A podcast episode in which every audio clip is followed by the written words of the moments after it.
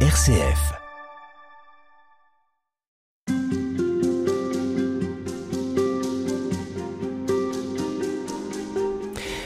Le carême, ce longtemps qui nous conduit à Pâques, au Christ ressuscité après sa mort sur la croix, ce carême est-il une suite d'efforts, de résolutions difficiles à tenir, de douloureux combats, ou bien est-il une chance à saisir pour se rapprocher de Dieu, lui accorder du temps, et peut-être même finir par goûter une véritable liberté, comprendre ce qui nous rend vraiment heureux?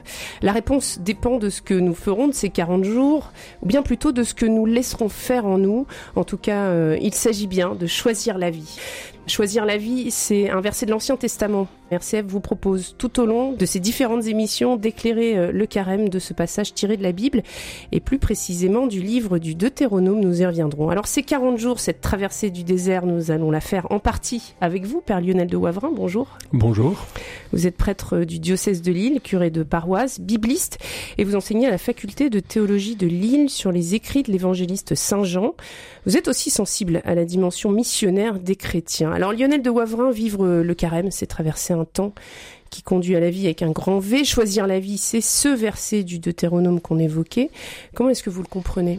Ce verset euh, choisir la vie, bah oui, effectivement, il faut se poser la question euh, en quoi consiste euh, choisir la vie? Je dirais que la clé de lecture de ce verset du Deutéronome, ben, pour nous chrétiens, c'est le Christ, c'est Jésus. Donc, en fait, le carême, c'est c'est un temps privilégié où nous allons euh, tout simplement euh, recentrer notre vie sur le Seigneur, sur, euh, oui, sur l'amour du Seigneur, l'amour du prochain. Et pour cela, nous allons chercher à nous débarrasser de tout ce qui nous empêche, tout ce qui contrarie notre relation au Seigneur. Donc, on repart des paroles de Jésus qu'on a écoutées pendant le mercredi décembre qui sont liés aux jeunes, hein, à la prière et l'aumône. Alors chaque année c'est la même chose, mais il y a toujours une façon différente de la vivre selon chaque personne. Mais alors justement, quand on a un quotidien qui est rythmé, euh, qui a déjà ses préoccupations, qui a déjà son, son emploi du temps, euh, est-ce qu'il faut euh, du courage pour vivre le carême? Est-ce que vous diriez qu'il faut véritablement y mettre une volonté? Alors en fait, moi je suis, je pense pas qu'on qu'on puisse vivre un carême avec nos petits bras musclés. Euh, voilà. Donc je, pense que si on, se dit euh, j'y vais, euh, je vais prendre des résolutions, je vais prendre je vais me donner des règles et puis je vais essayer de tenir pendant 40 jours. En fait, ça marche pas. On se rend compte, on a tous fait l'expérience au bout de, c'est super pendant quelques jours et puis dès la première semaine, allez hop, ça, lâche. Donc, en fait, je, pense qu'il y a une autre méthode qui est en fait euh, de, consentir à notre fragilité. C'est-à-dire que ça, c'est un conseil que je donne à, mes paroissiens. C'est euh, plutôt que d'essayer de tenir une, résolution. En fait, quand on prend une résolution de carême, souvent, euh, que ce soit le jeûne ou autre, on se retrouve dans un état un peu de, de fragilité. C'est-à-dire qu'on renonce à quelque chose auquel on tenait. Imaginons, on va, prendre un exemple que tout le monde devrait prendre, euh, une bonne résolution, c'est de réduire euh, notre temps sur notre téléphone portable. On se dit, bah tiens, pendant deux heures, je vais pas regarder mon portable. C'est inimaginable pour un certain nombre de personnes, dont je fais partie peut-être. Mais là, d'un seul coup, on se retrouve euh, un peu démunis, quoi. Voilà. Et oui, parce que là, il y a la question de la volonté. Oui, Alors, tout à fait. Qu'est-ce qu'on fait fait avec cette résolution? Alors, soit on essaie de tenir par nous-mêmes et on n'y arrive pas forcément, soit on consent à cette fragilité. On se retrouve dans une situation de fragilité et de consentir à ça, ça va permettre à l'Esprit Saint, à Dieu, de venir habiter cette fragilité et de nous donner la force intérieure pour tenir cette résolution.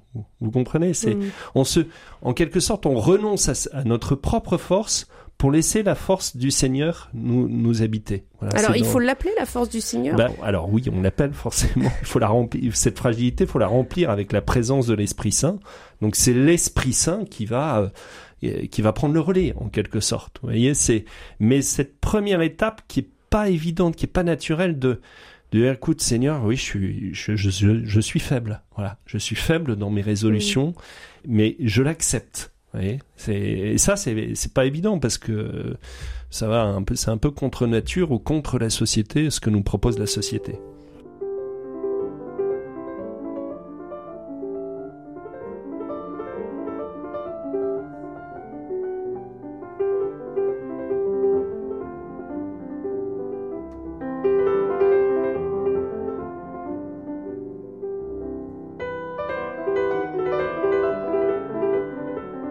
De spirituel, Madeleine Vatel. Euh, il y a aussi ce temps d'acceptation et puis il y, a un temps de discernement parce qu'on peut partir dans tous les sens. Comment est-ce qu'on vit son carême? Comment est-ce qu'on choisit finalement ce qui nous fera le plus avancer? On me pose souvent la question au début du carême, euh, mon père, je voudrais bien vivre mon carême, est-ce que vous avez des conseils à me donner?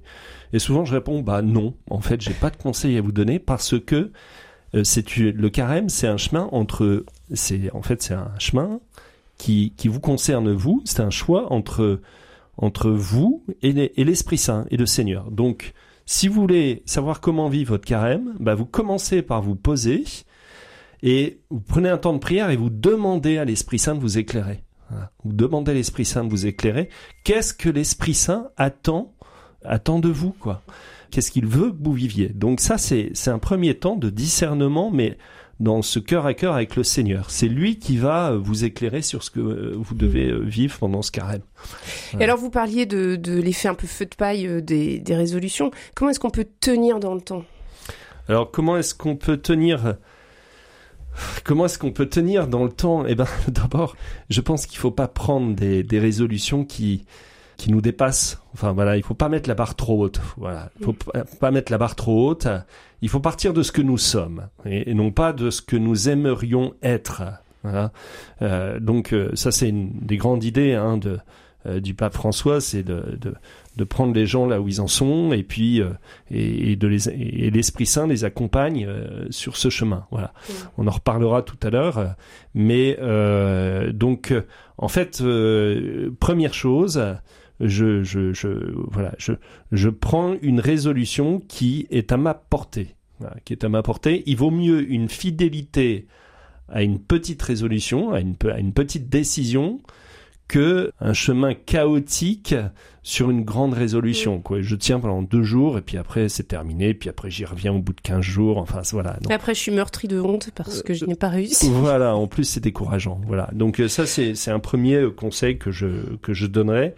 Et puis après il y a rien à faire. Euh, c'est c'est c'est, c'est, c'est faire grandir le Christ en nous, mm. le, le, carême. Donc en fait, c'est lui qui va faire que cette, cette croissance du Christ en nous qui va faire qu'on va tenir notre carême. C'est ça la finalité. Oui. En fait, la finalité, c'est c'est de faire mourir un vieil homme qui est en nous et de faire grandir l'homme nouveau qui est, qui est Jésus et de le faire de le faire grandir en nous pendant ces 40 jours quoi. Mais vous dites le faire grandir en nous pour nos auditeurs qui euh, parfois justement aspirent à connaître Jésus. Certains d'ailleurs disent j'aimerais moi le connaître euh, comme vous, vous le connaissez, comme vous, vous en avez peut-être fait l'expérience. Euh, pour celui qui ne croit pas, est appelé à croire, puisque c'est ce qui est dit au mercredi décembre. Ça paraît une injonction euh, peut-être maladroite même. Alors, en fait, euh, pour celui qui pour celui qui ne croit pas ou pas suffisamment, on a tous besoin de ça. Les apôtres demandent quand même au Christ augmente en nous la foi, quoi. Donc euh, même les apôtres ont besoin de cette. Euh, et en fait, c'est une demande qu'on fait pendant le carême, quoi. Donc euh, vous savez, la foi, c'est un don. Hein. Ça, c'est une question que je poserai au Seigneur en arrivant au ciel. Pourquoi moi et pourquoi pas mon voisin, quoi? Donc, mais je pense qu'il y a une, il y a une ouverture du cœur à développer pendant le carême. Voilà. C'est pas je je vais croire plus, c'est je vais ouvrir un peu plus grand la porte de mon âme, de mon cœur, parce que le Christ est à la porte et il frappe. Voilà. Et donc nous on a toujours tendance à un peu la refermer. Et donc euh, laissons euh, le Christ entrer quoi. C'est c'est c'est c'est voilà. Donc euh, je je me mets dans des dispositions où je laisser le Christ entrer. Euh, et effectivement, du coup, je dois débarrasser mon cœur de ce qui est un petit peu euh, opposé à ça. Vous voyez, la, la, porte, elle est encombrée, elle est bloquée par euh, certaines pratiques, certaines attitudes, certains enfermements. Enfin, c'est le manque, le péché aussi qui s'est accumulé, que dont je dois me débarrasser dans le sacrement de réconciliation. Vous voyez, donc on, fait un peu place nette, quoi. Père Lionel de Wavrin, parmi vos paroissiens, euh, peut-être certains ont changé, vous les avez vus être transformés, ça veut dire que ils avaient une vie qui n'est pas celle qu'ils ont aujourd'hui dans leur emploi du temps, dans leurs priorités, dans leur attitude. Oui, alors moi, ce qui me frappe beaucoup, euh, alors il y a les paroissiens, j'ai envie de dire traditionnels, qui qui sont euh, croyants depuis plusieurs années, et puis il y a ceux qui, euh, qui découvrent la foi, qui se convertissent. Et c'est sans doute ceux-là qui m'enseignent plus, le plus. Euh, sur euh, sur peut-être sur le carême parce que en fait le carême c'est un moment de conversion. Et donc euh, et on, on, voit bien que chez les convertis il y a des choix quand même un peu radicaux qui se font. C'est c'est assez surprenant voilà en fait ce, ce texte hein, choisit la vie ils le font vraiment. C'est c'est un vrai choix. C'est-à-dire qu'ils renoncent à certaines pratiques de leur vie passé, enfin mmh. voilà. Et donc euh, ils le font avec une, une, force intérieure qui est étonnante. Et je pense que ça aussi c'est une chose dans une communauté chrétienne, c'est que en fait normalement dans une communauté chrétienne qui est saine, il y a toujours des convertis.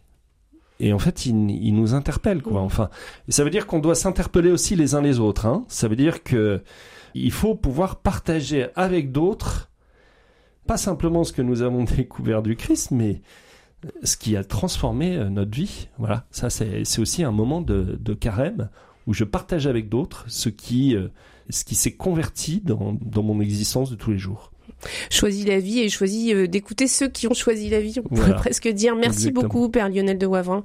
vous êtes prêtre du diocèse de Lille. À demain.